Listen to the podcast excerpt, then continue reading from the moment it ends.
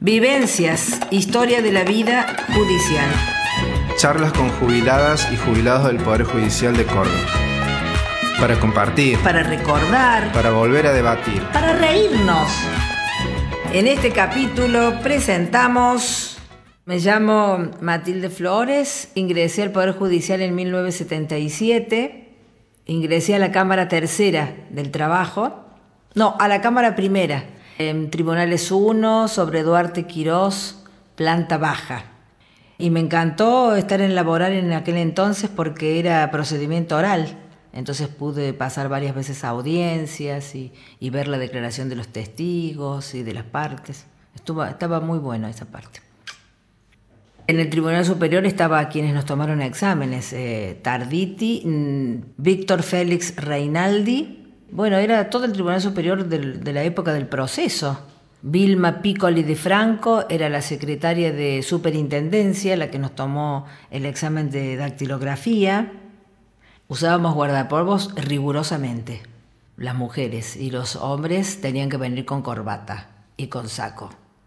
Firmábamos planilla, no había reloj magnético como ahora. Entonces, si estábamos llegando un poquito tarde, el secretario salía al pasillo y nos gritaba, Flores, o Entonces uno venía corriendo y decía, ahí voy, voy llegando. Somos pasivos, pero estamos activos.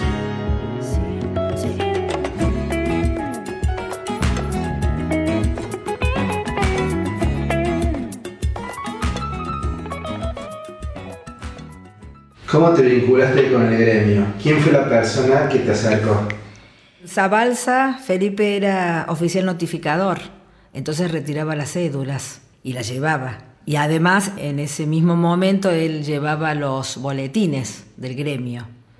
Y bueno, uno los leía en algún espacio de recreo con mis compañeros, Cristina Mateo, que está en el Tribunal Superior ahora, y otros, Lescano. Casi todos llegaron después a ser jueces o a estar en cargos altos.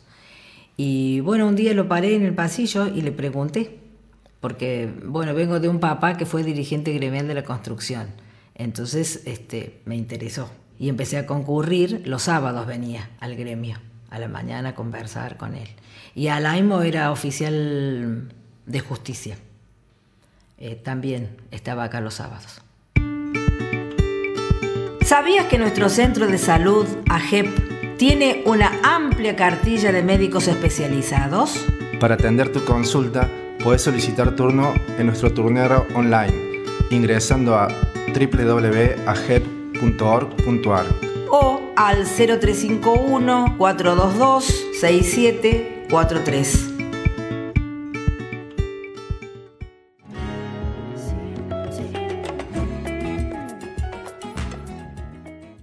Bueno, ya que lo nombraste, ¿qué nos puedes contar de, esa balsa? ¿Cómo era su, su proceder, su accionar con ustedes, la llegada que tenía? Felipe era un hombre muy dado, muy simple.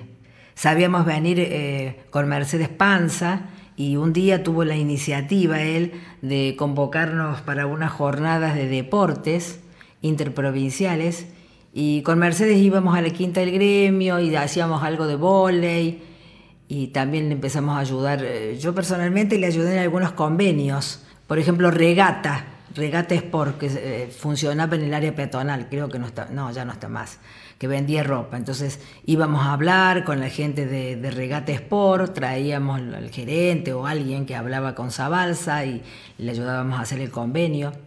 Y bueno, y así fuimos bosquejando las jornadas, que estuvieron riquete buenas, las deportivas. Fui delegada de foro laboral, me acuerdo en varias asambleas haber hablado, haber intervenido. Siempre la ley de porcentualidad era uno de los, de los tópicos que se trataban. Somos pasivas, pero estamos activas.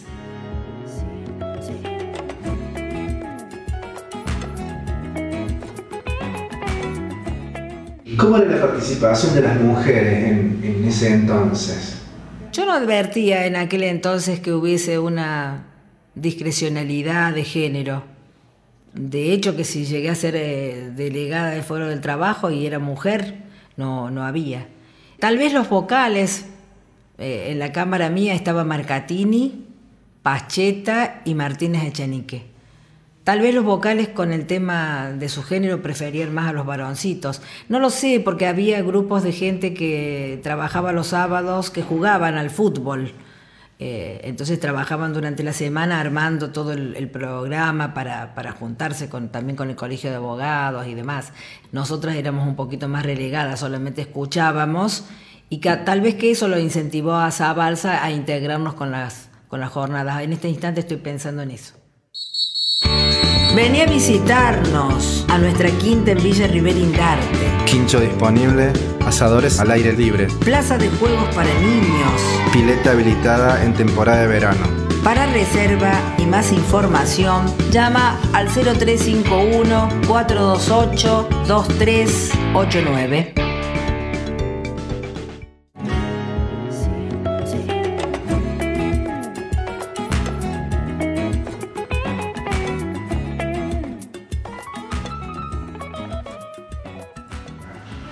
¿Y qué luchas gremiales recordás? ¿Cuáles eran los, objetivos que había o qué lucha precisa? La lucha más eh, fuerte que recuerdo fue la de la toma, porque dormía arriba de un escritorio con otra amiga mía que está en, en Villa María, ahora Elba. Fue en la época de Néstor Harrington. Entonces ver que la familia te apoyaba a través de las rejas, te llevaba una manzana, no sé, un yogur para la cena, el paradigma siempre fue el, aumento de salarios, la ley de porcentualidad, porque se, aumentaban los de la Corte Suprema, luego los jueces y nos querían desenganchar. Y bueno, se llegó a la toma y es lo que más recuerdo. El Moro Harrington, que en paz descanse, luchó bastante. Estaban varios ahí, Drasile, Liliana, que después fue la esposa de Harrington. Bueno, estuvimos muy unidos en esa época, si no, no hubiésemos podido obtener lo que bueno, lo que pedíamos en, en esa coyuntura. Dale, sumate a nuestras caminatas. Sumate, compartí tus recuerdos. Sigamos caminando juntas. Sigamos caminando juntos.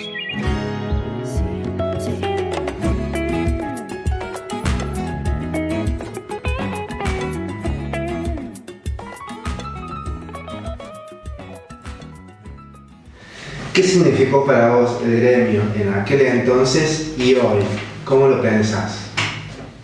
Y el gremio era para defender nuestros derechos, para movilizarnos un poco, a ver, para chequear cómo, cómo trabajábamos, las condiciones laborales que teníamos, este, si estábamos conformes o no con, con, el salario, si estábamos conformes o no. En esa época no había exámenes para ir ascendiendo por, nos ascendían, suponete, de escribiente, escribiente mayor y después auxiliar, oficial auxiliar, un poco por la antigüedad, y nos calificaban. En ese entonces nos calificaban los vocales, y a través del secretario, pienso. Yo digo los vocales porque era una cámara, los que habrán estado en juzgado de conciliación los habrá calificado el juez y los secretarios. Y bueno, todo, toda esa problemática, si había alguien que estaba relegado y que no lo ascendían, lo plantearía por el gremio. No, me ha tocado en lo personal, pero sí sé de personas que, lo planteaban. Eso significaba, uno se sentía respaldado.